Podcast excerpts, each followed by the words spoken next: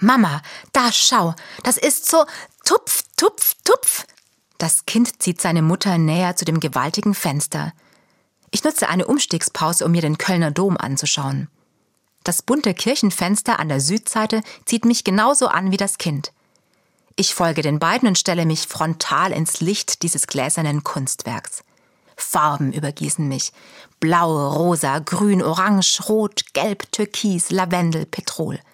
Das Fenster leuchtet, die Luft leuchtet, ich leuchte. Das Kind dreht sich begeistert inmitten der dunklen Dommauern. Auch das Kind leuchtet, beschienen von tausenden bunter Glasquadrate. Die Welt ist bunt, vielfältig, leuchtend und voller Leben, denke ich. Mit 11.500 Glasquadraten in 72 Farben hat der Künstler Gerhard Richter ein lebendiges Kunstwerk geschaffen. Je nach Lichteinfall und Tageszeit verändert sich die Atmosphäre in dieser riesigen Kirche. Bei meinem Besuch scheint draußen die Sonne. Das Fenster wirft ein kräftiges, buntes Licht in den Raum.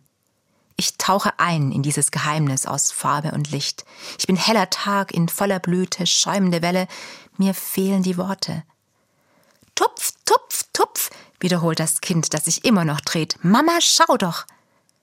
Womöglich trifft es das am besten. Wie hingetupft sind wir in die Welt, auf dass wir mit der Schöpfung um die Wette leuchten. Tupf, tupf, tupf.